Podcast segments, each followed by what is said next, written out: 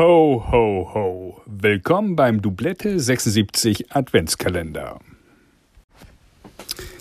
Dann haben wir mit Tore natürlich auch darüber gesprochen, was er über Tennistraining denkt und allgemein, was er über das Leben denkt und wie man auch die aktuellen Konflikte sehen kann. Das erzählt er uns hier und jetzt. Es ist sicherlich verbesserungswürdig. Äh, ich, ich habe keine Ahnung, wie man am besten dahin kommen kann, äh, dass Kinder oder auch Erwachsene äh, eher den Fortschritt sehen als Sieg oder Niederlage. Aber ich, ich, ich muss ein bisschen ausholen. Ich denke, dass unser ganzes, ganzes, ganze Gesellschaft ein bisschen zu sehr an Erfolg oder Niederlage denkt. Und wenn ich auch die großen Zusammenhänge, Zusammenhänge im Leben sehe, wie den Überfall auf, auf die Ukraine oder die über, den Überfall auf, auf Israel, äh, ich denke, dass wir alle zu sehr daran denken, dass wir den Vorteil haben wollen mit dem, was wir machen. Und diesen Vorteil, der muss Gebietsgewinne sein oder muss mehr Geld sein oder was auch immer und nicht unbedingt ein besserer Mensch zu werden. Und ähm, es wäre super schön, wenn wir alle dahin kommen könnten, dass wir alle versuchen, ein besserer Mensch zu werden mit allen Situationen, die wir erleben im Leben. Denn die Situationen, die wir erleben im Leben, werden so weitreich oder so viel, vielfältig sein, dass man immer etwas lernen kann. Aus jeder Niederlage noch mehr als aus Gewinn. Und äh, wenn wir das schaffen würden, dass wir uns ja voranentwickeln, um ein besserer Mensch zu werden, ich glaube, das würde uns allen helfen. Sehr viel mehr als Gebietsgewinne oder Siege oder in einem Turnier weiterkommen. Kurzfristig mache ich vielleicht mehr Geld. Kurzfristig ähm, gewinne ich irgendetwas, was, was mir zum Wohlergehen zu, zu, dem zuträglich ist. Aber auf lange Sicht wird das nicht helfen. Glaube ich nicht uns hören ja viele Trainer. Dann können wir ja mal gemeinsam vielleicht auch versuchen, das zu beziehen auf einen Trainer, der mit Jugendlichen arbeitet. Punktspiel steht an oder Meisterschaften oder was auch immer. Was sagt man den Kindern diesbezüglich? Also, also ähm, wenn du die coacht vor dem Punktspiel, ich, du kannst dich ja da reinversetzen in die Lage. Was erzählst du denen? Sagst denen überspitzt formuliert, ist egal, wie ihr heute spielt, ob ihr gewinnt oder verliert, habt einfach Spaß? Ich glaube, also erstmal möchte ich niemandem vorschreiben oder denken, denen sagen, dass ich etwas besser weiß. Das weiß nee, ich nicht. Hm? Das möchte ich auch, jeder Trainer gibt sein Bestes und das, ich kann ich nicht, ich, ich gebe auch mein Bestes. Das, wir sind hm. genau gleich. Was ich denke, ist, dass wir als Tennistrainer eine gewisse Herausforderung haben, äh, dass wir diese kleinen Kinder oder kleineren Kinder, die uns äh, die unter unserer Obhut sind, dass wir denen auf jeden Fall zeigen, dass es auch einen anderen Weg geht, gibt als Sieg und Nieder Nieder Niederlage. Mhm. Der, der zu gehen sich absolut, den zu gehen sich absolut lohnt und äh, der meiner Meinung nach äh, zu etwas Größerem beiträgt, was viel wichtiger ist im Leben als Sieg und Niederlage. Ähm, ich denke, dass ein Trainer Vorbild sein muss, dass er im Training jeden Tag diese Philosophie vorleben sollte. Das, und ich denke, dass wenn er im, wenn dann der, das Match ansteht, dass man ihm einfach die, das Gefühl geben muss, er, er wird es schaffen. Er weiß nicht unbedingt Sieg und Niederlage, das weiß kein Mensch, das kann man nicht vorhersagen. Aber 100% geben kann man immer. Hundertprozentig mhm. von dem, was man zur Verfügung hat, kann man immer geben. Und das ist, glaube ich, der größte Sieg, den man erreichen kann. Und das ihm täglich im Training vorzuleben und dann im Spiel zu sagen, du kannst, kannst nur dein Bestes geben. Und versuch dein Bestes. Und wenn man ihm das irgendwo vermitteln kann und er damit zufrieden ist, der Spieler oder die Spielerin, dann mhm hat man viel gewonnen. Hm. Verstehe. Also letztendlich haben wir ja dann ähm, Kinder, die sich äh, ja, daran orientieren, im Idealfall. Oftmals ist das nicht der Fall. Das wissen wir auch. Das ist ja dann die Realität. Aber als Trainer kann man ja dann versuchen auch, vielleicht wenn man das jetzt hier gerade hört, äh, versuchen, sich daran ein Stück weit zu orientieren oder an ein, an ein, zwei Schrauben zu drehen und zu sagen, ich versuche in Zukunft vielleicht äh, den Kindern ähm, oder auch meinen Schülern ähm, ein bisschen mehr zu vermitteln. Versuch dein Bestes zu geben, und es geht nicht darum, um jeden Preis zu gewinnen, weil das erleben wir ja äh, sehr, sehr häufig jetzt auch auf äh, Turnieren oder bei Punktspielen. Bescheißen hast du eben angesprochen. Also Leute schummeln oder benehmen sich wie eine offene Hose, schmeißen Schläger. Was machst du da? Als Eltern, äh, auch wir werden von vielen Eltern und Trainern gehört. Man, man wundert sich und die sprechen uns regelmäßig auf, lieber Tore. Was können wir denen mit auf den Weg geben, ähm, also hole ich mein Kind vom Platz, wenn es fünfmal den Schläger schmeißt und rumschreit, oder lässt man ihn einfach gewähren? Äh, hast du da eine Meinung zu, zu diesem Thema? Also wann ist äh, eine Grenze ich, erreicht beim Verhalten? Ähm, ich habe unseren Sohn vom, vom Platz geholt, mhm. weil ich mit ihm abgemacht habe, wenn du einmal den Schläger schmeißt, äh, hole ich dich vom Platz. Aha. Da ich das gesagt habe vorher, musste ich das machen. Mhm. Das ist entscheidend für mich gewesen. Ähm, es hat nicht unbedingt geholfen und im Nachhinein hat Jonas sagt Jonas jetzt mir, das hat mir nicht geholfen. Mhm. Ich glaube, was hilft, ist, dass man konsequent ist. Und dass ich das, was ich gesagt habe, dass ich das auch tue. Mhm. Ich hätte vorher nicht sagen sollen, vielleicht, dass wenn er Schläger schmeißt, dass ich ihn vom Platz hole. Vielleicht wäre das besser gewesen, kann sein. Aber ich habe es gemacht und das ist, ich glaube, das war das Richtige. Ähm, ich glaube, erstmal, wenn jemand einen Schläger schmeißt, ist das erstmal ein Zeichen, dass man enorm frustriert ist und dass man enorm viel äh, Emotionen hat und enorm viel Ener Energie hat. Das ist schon mal super gut.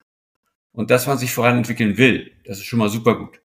Dass man das im Moment aber absolut nicht kann, dass man das nicht hinbekommt und dadurch frustriert ist und deswegen einen Schläger schmeißt. Aber der, die Basis ist enorm viel Energie.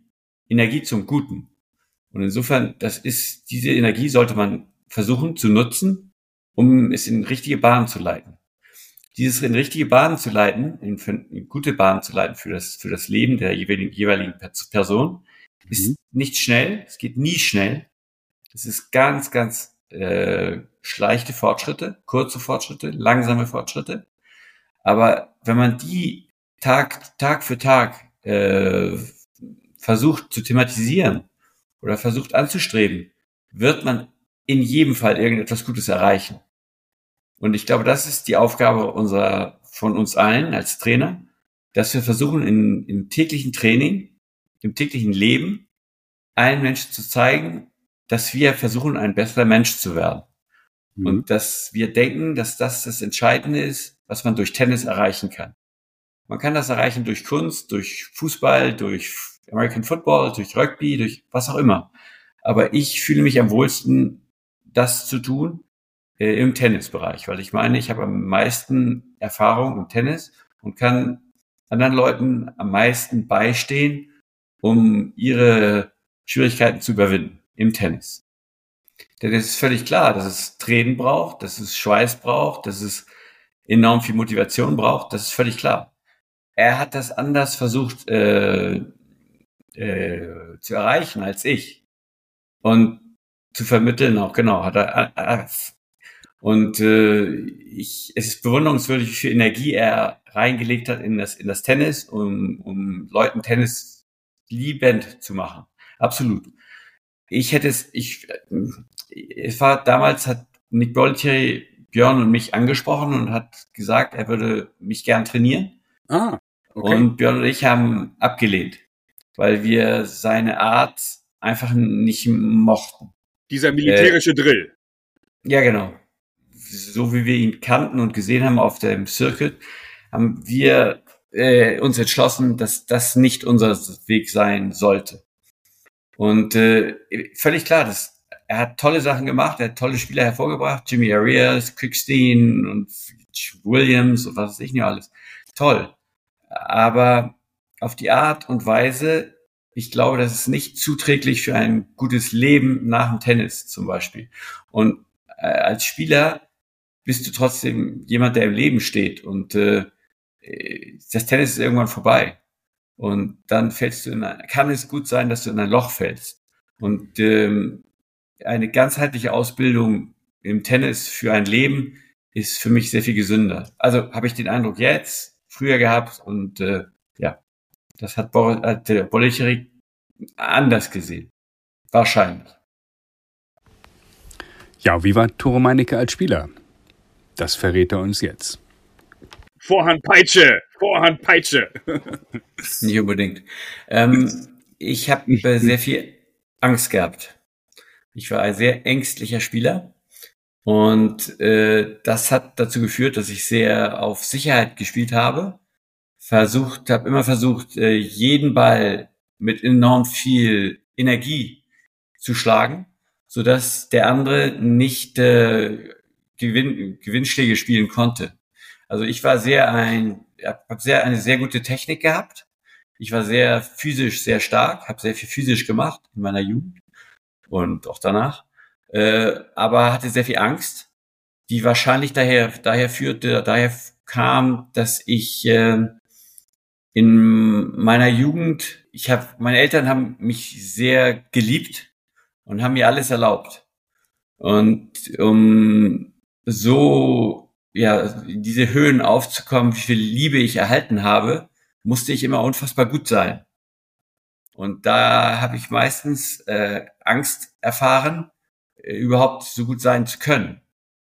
Und das hat sich dann auch im Tennis wieder gespiegelt, dass ich äh, bisschen ängstlich war und also auf Sicherheit gespielt habe. Mein Bruder hat mit mir sehr viel auf äh, Sicherheit trainiert. Mein Bruder war sehr hart zu mir.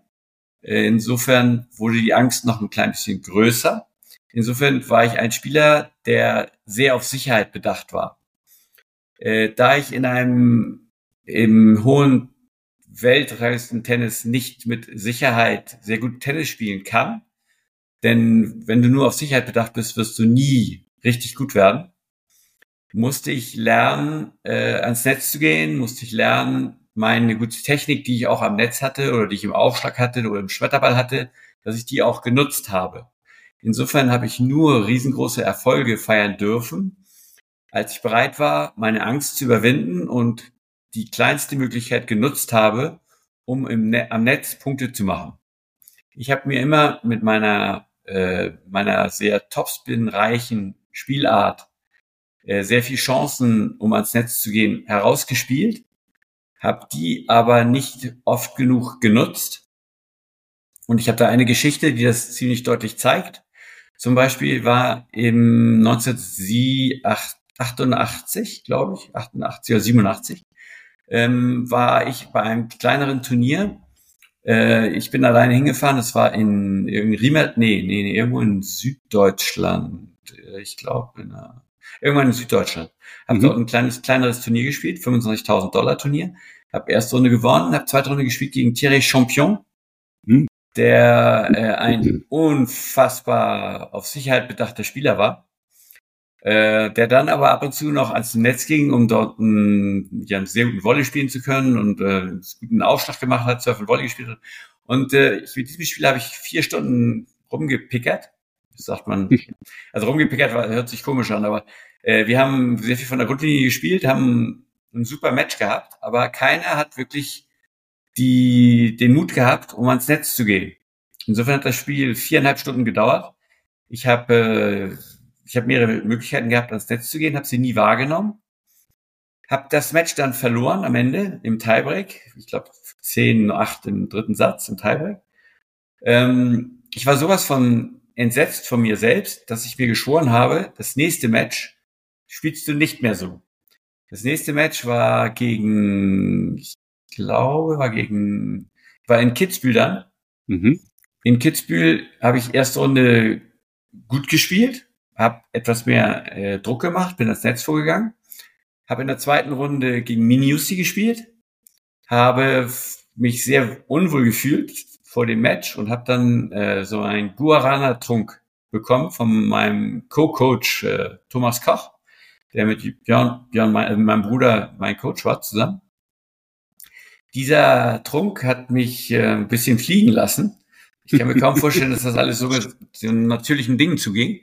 Auf jeden Fall hat mich fliegen lassen und ich habe unglaublich gut gespielt und habe dann in der dritten Runde gegen äh, Guillermo Villas, mein, das mein, mein Idol war, mhm. gespielt.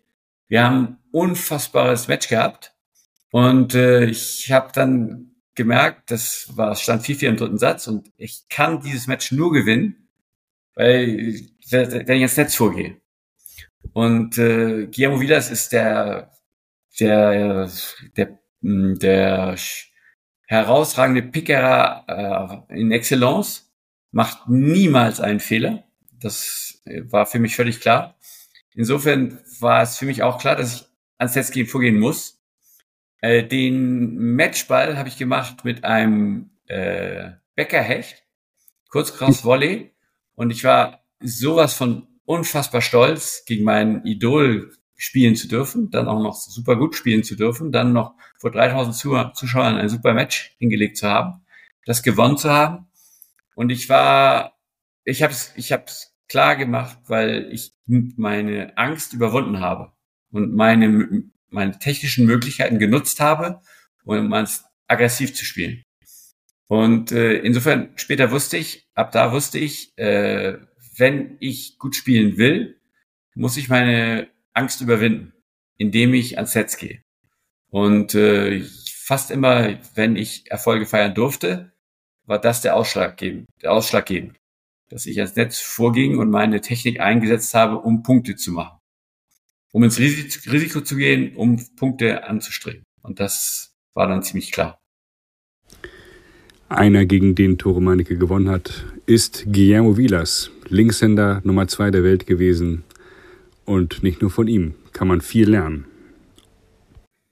Ich übrigens auch. Und Guillermo Villas, Guillermo Villas trainiert immer noch fünf, sechs Stunden pro Tag. Der spielt immer noch fünf, sechs Stunden pro Tag. Ich weiß nicht, ob in diesem Jahr, aber vor zwei Jahren weiß ich, dass der immer noch fünf, sechs Stunden pro Tag gespielt hat. Ich, ich kenne einige Leute, die haben den am Roten Baum auch trainieren sehen und der hat Rück, äh, mit, mit Linkshänder muss man sagen, Arm so dick wie ein Bein, äh, hat er sechs Stunden Cross trainiert und die Leute standen staunend am Zaun. Ich möchte das nochmal abrunden hier. Du hast gegen drei Argentinier bei dem Turnier gewonnen, in dem Halbfinale gegen Emilio Sanchez dann äh, verloren. Also ganz große Namen des Tennissports, äh, gegen die du gespielt hast. War das so das Highlight, gegen dein Idol Guillermo Vilas zu gewinnen? der ja äh, immer äh, hin Nummer zwei der Welt war, äh, aber einige oder er selber sagt vielleicht auch, er war doch der Beste zu dem Zeitpunkt äh, in gewissen Phasen. Äh, die ATP-Weltrangliste wurde irgendwie falsch berechnet damals. Also da gibt nee. es so ein Mythos. Ähm, aber war das das Highlight deiner Karriere, dass du da dem die Hand gegeben hast, deinem Idol, den du in drei Sätzen besiegt hast in Kitzbühel? Das war, Oder das war ein Highlight, aber ein das, Highlight. Äh, ein Highlight, ein weiteres Highlight war absolut, ja. dass ich, ich glaube, Peres Holdan habe ich in der, in der Runde danach geschlagen. Und Piers Roldan war erste Zehn in der Welt und das war auch ein weiteres Den Highlight. hast du im Viertelfinale weggemacht. Ja, genau. Ja, okay. weggemacht. Ich habe schlagen dürfen. nee, auch Guillermo Perez ja, Roldan, ja. ja, absolut.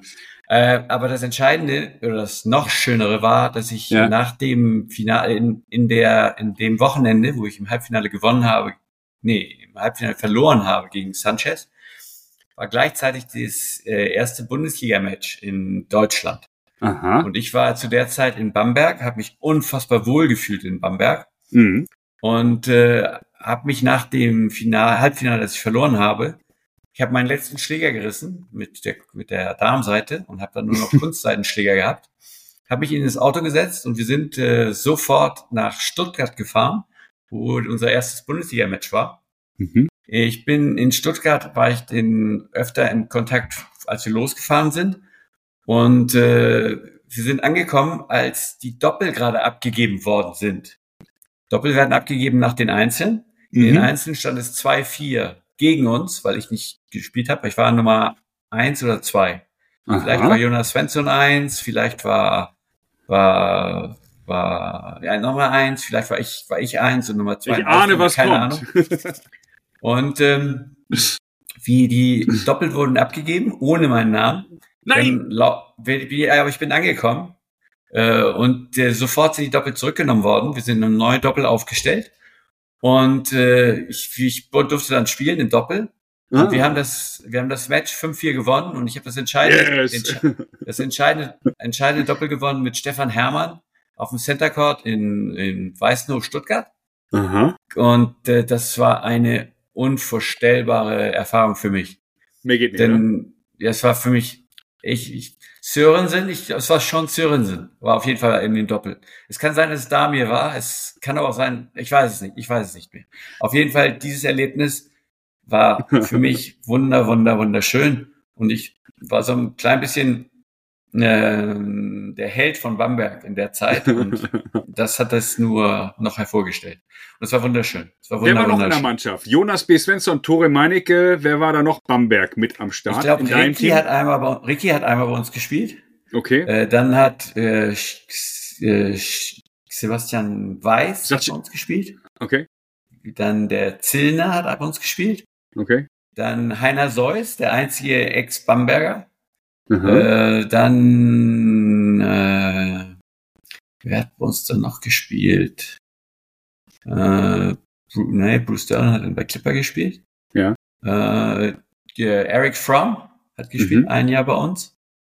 Äh, und er ist, das war, die Zeit in Bamberg war für mich äh, unvorstellbar, weil ich da auf mich alleine gestellt war. Mhm. Und ich habe äh, jeden Morgen bin ich laufen gegangen, danach bin ich, hab ich Aufschlag gemacht, dann habe ich trainiert, wir trainiert mit der, mit der ganzen Mannschaft, dann haben wir Mittag gegessen, alle zusammen, dann haben wir trainiert nachmittags, abends mhm. haben wir Matches gemacht, dann bin ich abends laufen gegangen in dem Hain von Bamberg, in dem Wald von Bamberg. Mhm. Dann abends bin ich mit dem, mit dem Motorroller, äh, mit, mit wehender Mähne die ich damals noch hatte, die ich jetzt nicht mehr habe, aber die ich damals noch hatte, ähm, durch die durch Stadt gefahren, Altstadt aus äh, ganz alte Kathedrale, wunderschön. wunder, wunder, wunderschön. Ja. Und äh, du hast dich als, ich war 17 Jahre alt damals, da hast du dich wie ich weiß nicht, wie Alain Delon gefühlt, auf jeden Fall hast du unheimlich gut gefühlt. Aber unheimlich, unheimlich wichtig, unheimlich äh, gut aussehend und unheimlich stark und was weiß ich nicht alles. Äh, allerdings, ja, ich war öfter ein bisschen eingebildet von mir, das kann absolut ein Fehler gewesen sein von mir, den ich aber Nein. hoffentlich abgestellt habe. Es sei dir verziehen. Ein ganz besonderer Spieler im globalen Tennissport ist der Franzose Yannick Noah, der die French Open 1983 gewann. Was Tore Meinecke mit ihm erlebt hat, hört ihr hier. Auf dem Platz und neben dem Platz. Ja, also ich, ja, ich, diese Erfahrung, die, ihr habt auch über geredet, über mehrere, ich habe, ähm, ja, ja, mehrere Matches, mehrere Leute, mit denen, über die ihr geredet habt, die ihr eingeworfen habt in die Diskussion. Hm. Äh, zum Beispiel mit Yannick Noah habe ich ein unfassbares Erlebnis gehabt, oder mehrere, zwei. die unvorstellbar waren. Zum Beispiel, wir haben gespielt, wie gesagt, in Rom hm. in der zweiten Runde. Äh, erste Runde habe ich, durfte ich gegen Jimmy Arias spielen. Äh, gegen jemand, der so schnell spielt, habe ich noch nie gespielt. äh, und dann zweite Runde durfte ich spielen gegen, gegen Yannick Noah. Yannick Noah war der Held von Rom damals. Nummer 8 und, der Welt äh, damals?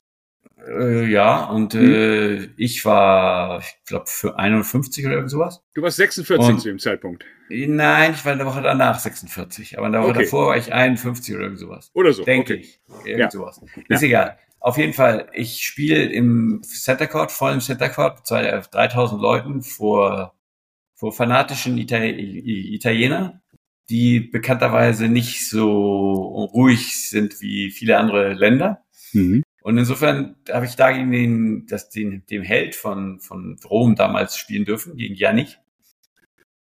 Und ich habe unfassbar gespielt in der Zeit. Ähm, gestaltet das Spiel absolut ausgeglichen. Es steht 7-6 im Tiebreak im ersten Satz. Mhm. Ich weiß, was Janik macht. Janik spielt auf meine Rückhand, kommt vor mit dem, mit dem Spin-Aufschlag, geht ans Netz und macht einen unfassbaren Volley. Aber ich weiß auch, dass ich einen unfassbaren Rückhand-Return habe. Insofern bereite ich mich vor auf den Rückhand-Return, mache einen unglaublichen Return auf die Rückhand. Das ist natürlich gemacht. Janik Noah spielt zweiten, zweiten oder ersten auch schon auf die Rückhand hm. und geht vor. Ich spiele einen unfassbaren Return geradeaus, reißt die Arme hoch und sehe dann Entsetzen, zu meinem Entsetzen, dass der sich schmeißt und den im Flug kurzkross als Winner spielt. Äh, 3000 Italiener standen Kopf, natürlich wie es sich gehört, sehr ruhig, oh. sehr völlig, völlig, äh, haben sich beherrscht, beherrschen versucht. Oh. Und äh, ich habe danach, glaube ich, noch zwei Punkte gemacht. Es war völlig klar, dass Yannick einfach zu stark war. Ich habe das anerkannt, er war zu stark. Insofern habe ich noch zwei Punkte gemacht und habe das Match verloren. Die zweite Erfahrung mit Yannick Noah war in, nach dem Unfall, habe ich in einem Schloss gearbeitet. Äh, das war das Schloss von dem Vater von meiner besseren Hälfte. Äh, dort haben wir gearbeitet und dort hat sich das äh, französische Davis Cup Team einquartiert. Die haben mhm. dort gespielt gegen, gegen Italien in Nantes und haben sich einquartiert in unserem, in unserem, in unserem Hotel das ein Schloss war aus dem 16. Jahrhundert. Und ähm, da war Yannick der Coach, der angesagt worden ist. Guy Forger hat gespielt äh, und äh, Yannick war Coach. Ähm, ich warte auf die Delegation von Frankreich, die Davis Cup Delegation, und sitze in einem Raum, der ungefähr so äh, 80 Meter groß ist oder 50 Meter, 50 Meter groß ist, für Bankette, die mit 300 Leuten dort stattgefunden haben und sitze mit dem Rücken zum Eingang. Und auf einmal fühle ich so ein Kribbeln im Rücken, Rücken und denke mir, was ist das denn? Ist da eine Fliege oder ist da eine Biene oder man kratzt so hinten, das ist kein Problem und das geht immer weiter. Es kommt immer, das, dieses Kratzen im Rücken ist immer weiter. Ich drehe mich um und wer steht vor mir? Janik. Janik Noah steht vor mir. Janik hat so eine Aura gehabt, dass fast alle Menschen so ein Kribbeln im Rücken gespürt haben, wenn er einen Raum betritt. Und äh, das war eine sensationelle Erfahrung, die ich machen durfte, dass es Menschen gibt, wie auch Boris Becker übrigens. Mhm. Boris Becker, wenn er Räume betritt, merkst du auch, dass da sich Energien verschieben. Mhm. Und bei Yannick habe ich das gemerkt, körperlich. Und also. äh, ich habe mich, dann habe ich äh, die, die, das Wochenende habe ich mit denen Fußball gespielt, Tennis gespielt, mit denen sich warm gemacht, alles Mögliche. Und dann war am Sonntag der entscheid, das entscheidende, der entscheidende Tag, spielt Frankreich gegen Italien in Nantes. Und ähm, Arno Bötsch hat gespielt, das entscheidende mhm. Spiel. Und Arno Bötsch war ein sehr ängstlicher Spieler. Und ich habe als, ja, weiß ich nicht, was ich da gedacht habe, habe ich gesagt zu Arno, Arno, du brauchst keine Angst zu haben. Das hat ihn sowas von verrückt gemacht, dass der wahnsinnig geworden ist vor Match. Und er ist, ich glaube, der ist direkt vor Match zu Yannick Noah gegangen, hat gesagt, ich bin verrückt. Er hat mir gesagt, ich brauche keine Angst zu haben. Was, wie, was, bildet, was bildet der sich ein?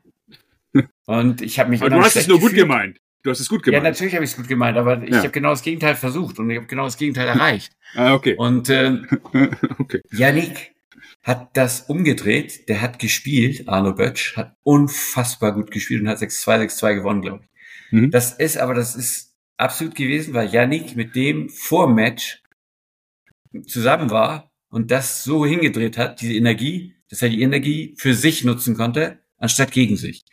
Mhm. Und äh, es mag sein, dass Yannick mit Frauen vielleicht nicht so unheimlich fair umgeht, mhm. aber was diese Person in zwischenmenschlichen Beziehungen drauf hat, wow, gut ab.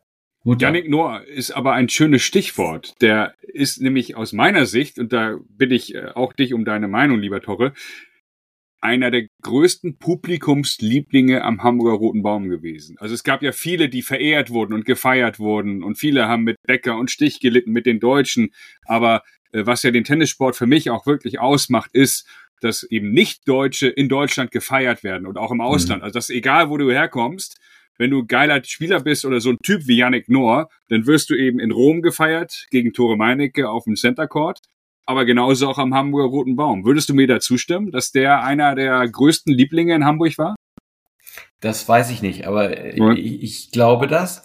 Aber mhm. ganz einfach diese Erfahrung, die ich beschrieben habe, das äh, kriegt doch jeder Zuschauer mit auf dem Center Court egal wo. Ja. Und äh, das ist einfach, ja, das sind einfach besondere Menschen. Und das ist toll, dass es das gibt. Wir haben doch dann noch ein wenig weiter gesprochen über Yannick Noah und über eine Begegnung mit John McEnroe, die Tore Meinecke nach seinem Unfall erlebt hat. Wie deine Augen gerade aufgingen, so ähnlich hat er gespielt auf dem Tennisplatz. Wie deine Augen, deine Augen waren sehr expressiv.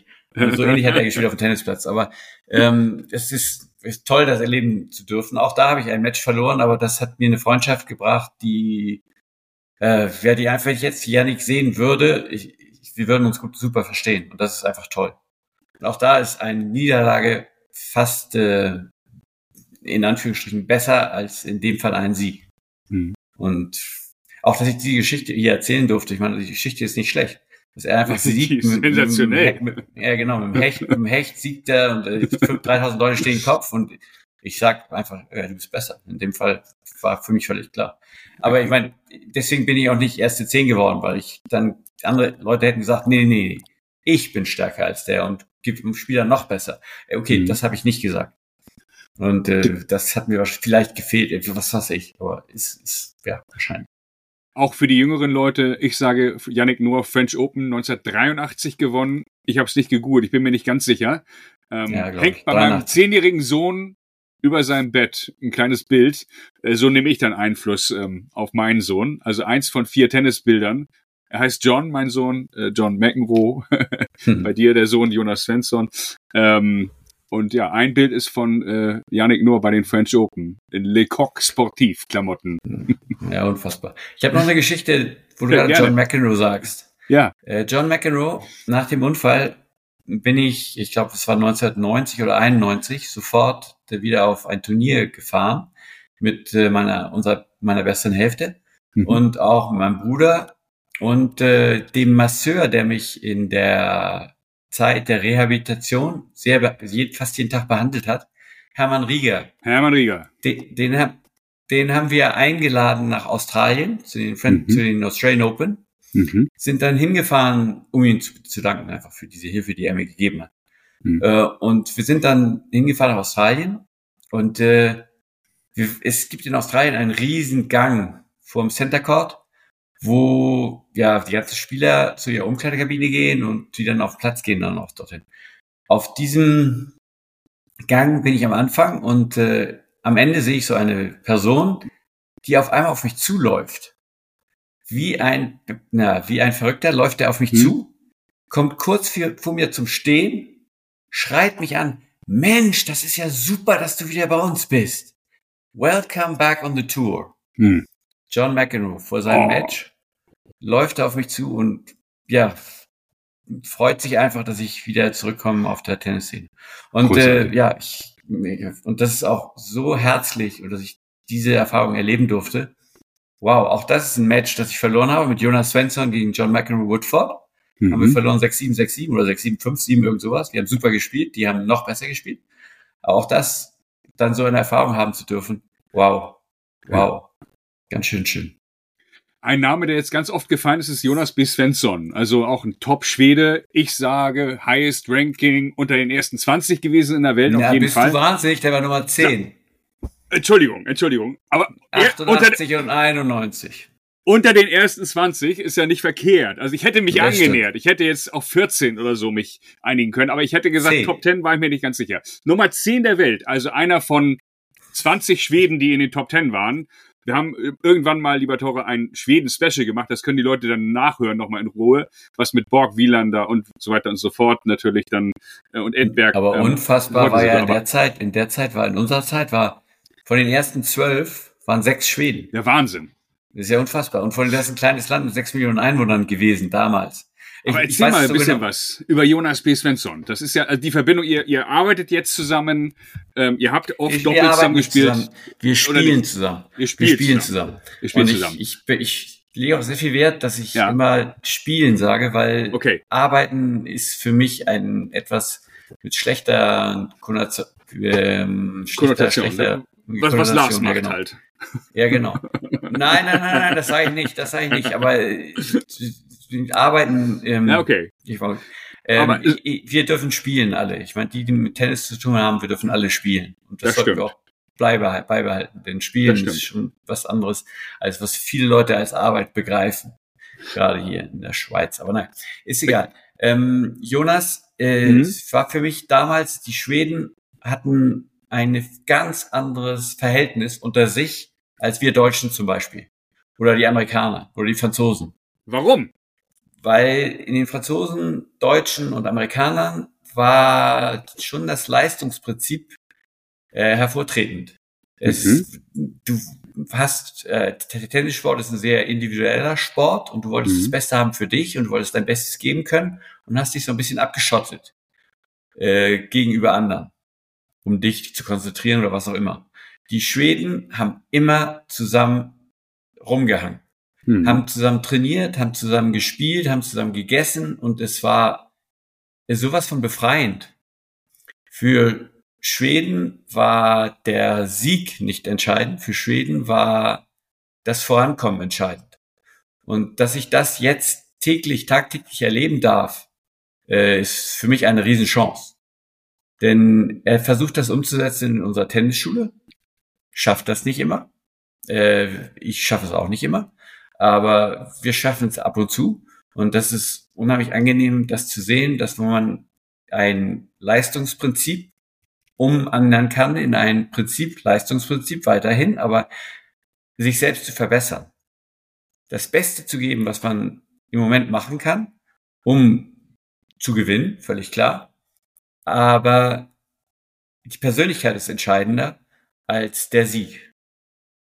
Und der Sieg ist wichtig, weil man eine gewisse Nervosität hat, weil man gewinnen will und deswegen seine eigene Persönlichkeit absolut hervortritt.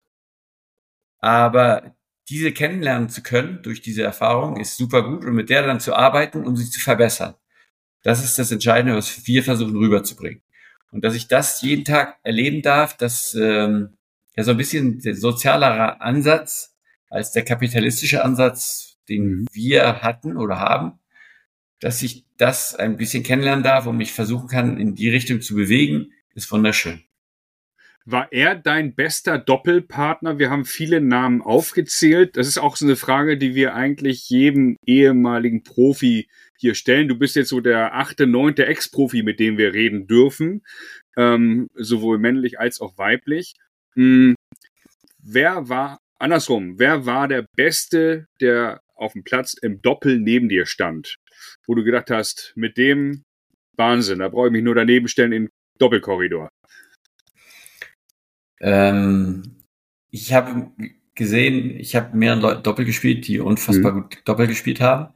Herausragend ist sicherlich Michael Stich. Ja. Michael okay. Stich in München. Äh, Michael war damals noch nicht so gut im Einzel. Mhm. Äh, aber diese Möglichkeiten, die er hat, um Bälle zu beschleunigen, um Punkte zu machen, um ja, was auch immer zu spielen, um für uns den Punkt zu gewinnen, war sensationell. Gegen Connors Kasai also, haben wir, glaube ich, gespielt, ja. Hast ja, was ist das für eine Combo? ja, go, ich meine, Kasai war Nummer zwei in der Welt damals. Ja, ja. Und Jimmy Connors, ich meine, viele Leute kennen Jimmy Connors.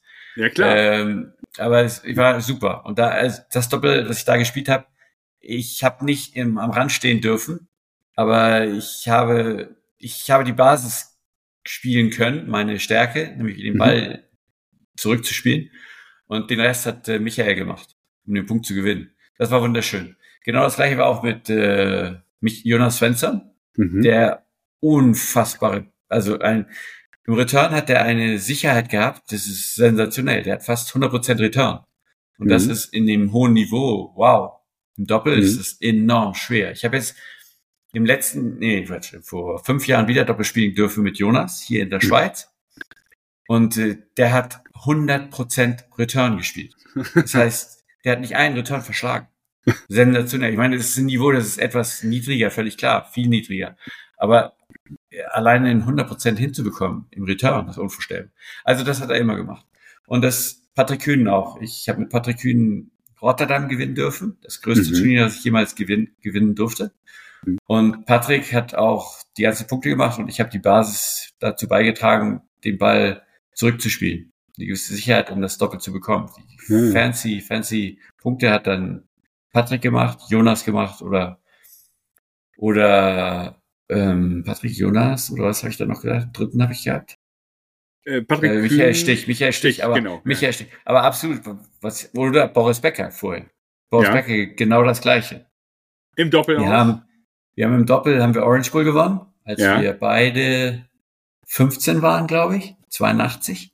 82. Mit Orange Bowl gewonnen. Mhm. Und äh, ich durfte wieder meine Stärke beitragen und äh, die fancy Gewinn, Gewinnschläge hat Boris dazu beigetragen. Mhm. Und äh, Boris ist auch ein unfassbarer Doppelspieler, mit dem ich spielen durfte.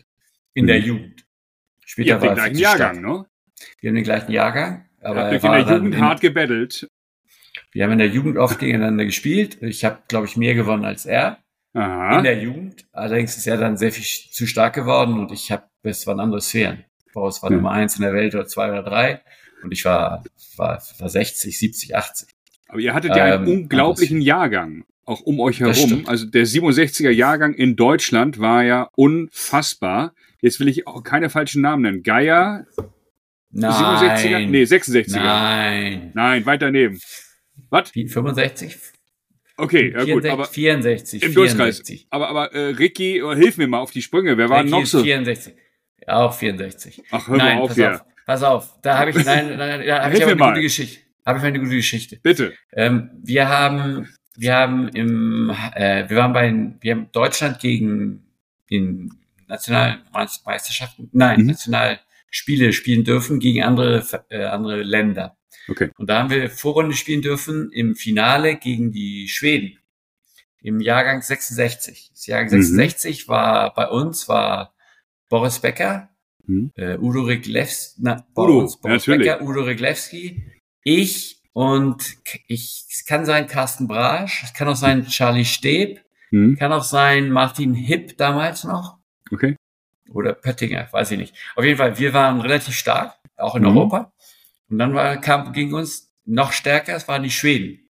Die mhm. Schweden haben gespielt mit äh, Kent Carson, Christa Ahlgard, ähm, Jonas Svensson und Stefan mhm. Edberg. Das war 66er Jahre. Und äh, das war allen ziemlich klar, dass der das Match bei uns gewinnt, dass der das ganze, die ganze auch im Finale gewinnen wird. Dass mhm. wir dann in Le Touquet spielen konnten. Vorrunde war irgendwo in Carmen, in Deutschland, glaube ich. Mhm. Und in das, äh, ja, ein entscheidendes Match war das Match von Boris Becker gegen Christa Ahlgard, der damals unfassbar gut spielte, erfolgreich spielte.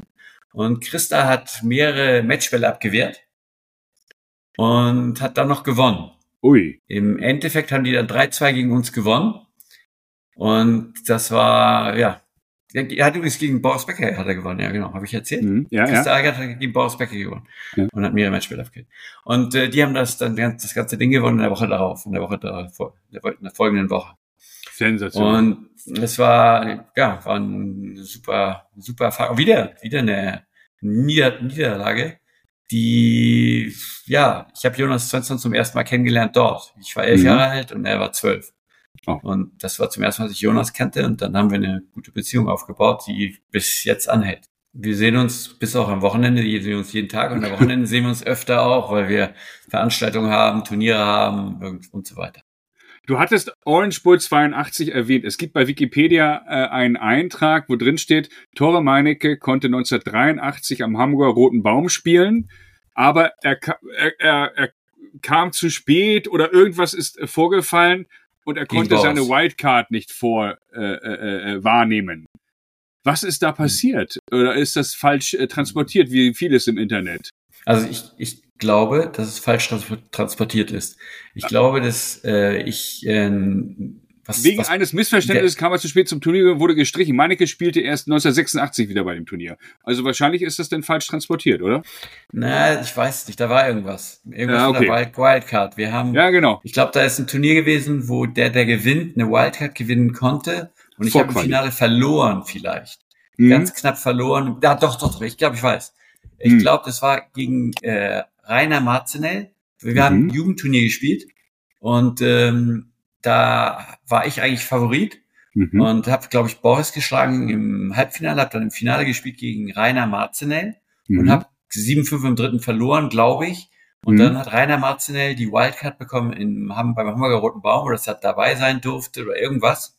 Und ich genau nicht. Obwohl ich, obwohl ich da eigentlich der Favorit hätte sein, oder war ich der Favorit. Mhm. Aber voilà. Aber okay. ich, ich, glaube nicht, dass ich, wenn ich nicht gekommen bin, war ich zu spät gekommen, weil ich im Stau steckte irgendwo. Das glaube ich nicht. Ich glaube ganz einfach, dass ich hätte gewinnen können und ich habe nicht gewonnen und das hat dann der, der dagegen nicht gewonnen hat, hat die Wildcard hat irgendwas bekommen im Hamburger Roten Baum. Waren das denn besondere Spiele für dich am Hamburger Roten Baum als Hamburger Jung oder war das ein Turnier wie jedes andere? Es war besondere Spiele, weil ich gegen hm. Thomas Muster gewinnen durfte. Ja. Ähm, allerdings, es, äh, wie, du hast dich gut gefühlt, weil du irgendwo ein, der Held von Hamburg warst. Insofern, mhm. das ist ein schönes Gefühl, aber dadurch ist es anders. Aber sonst nein. Und ich als Hamburger war, ja, mich dann gut gefühlt. Das kann sein. Aber das ist nur aufgrund, weil ich eingebildet war. Aber sonst nein. Es war ein normales Turnier. Tore hat natürlich über seine Wurzeln gesprochen und auch über das harte Verbandstraining in Hamburg-Horn. Aber dort hat man nicht nur Tennis gespielt, offensichtlich. Das war's für heute. Morgen geht's weiter mit einer spannenden Folge. Folgt Dublette76 bei Instagram oder LinkedIn. Dublette76 wird präsentiert von Brainseeker Consulting.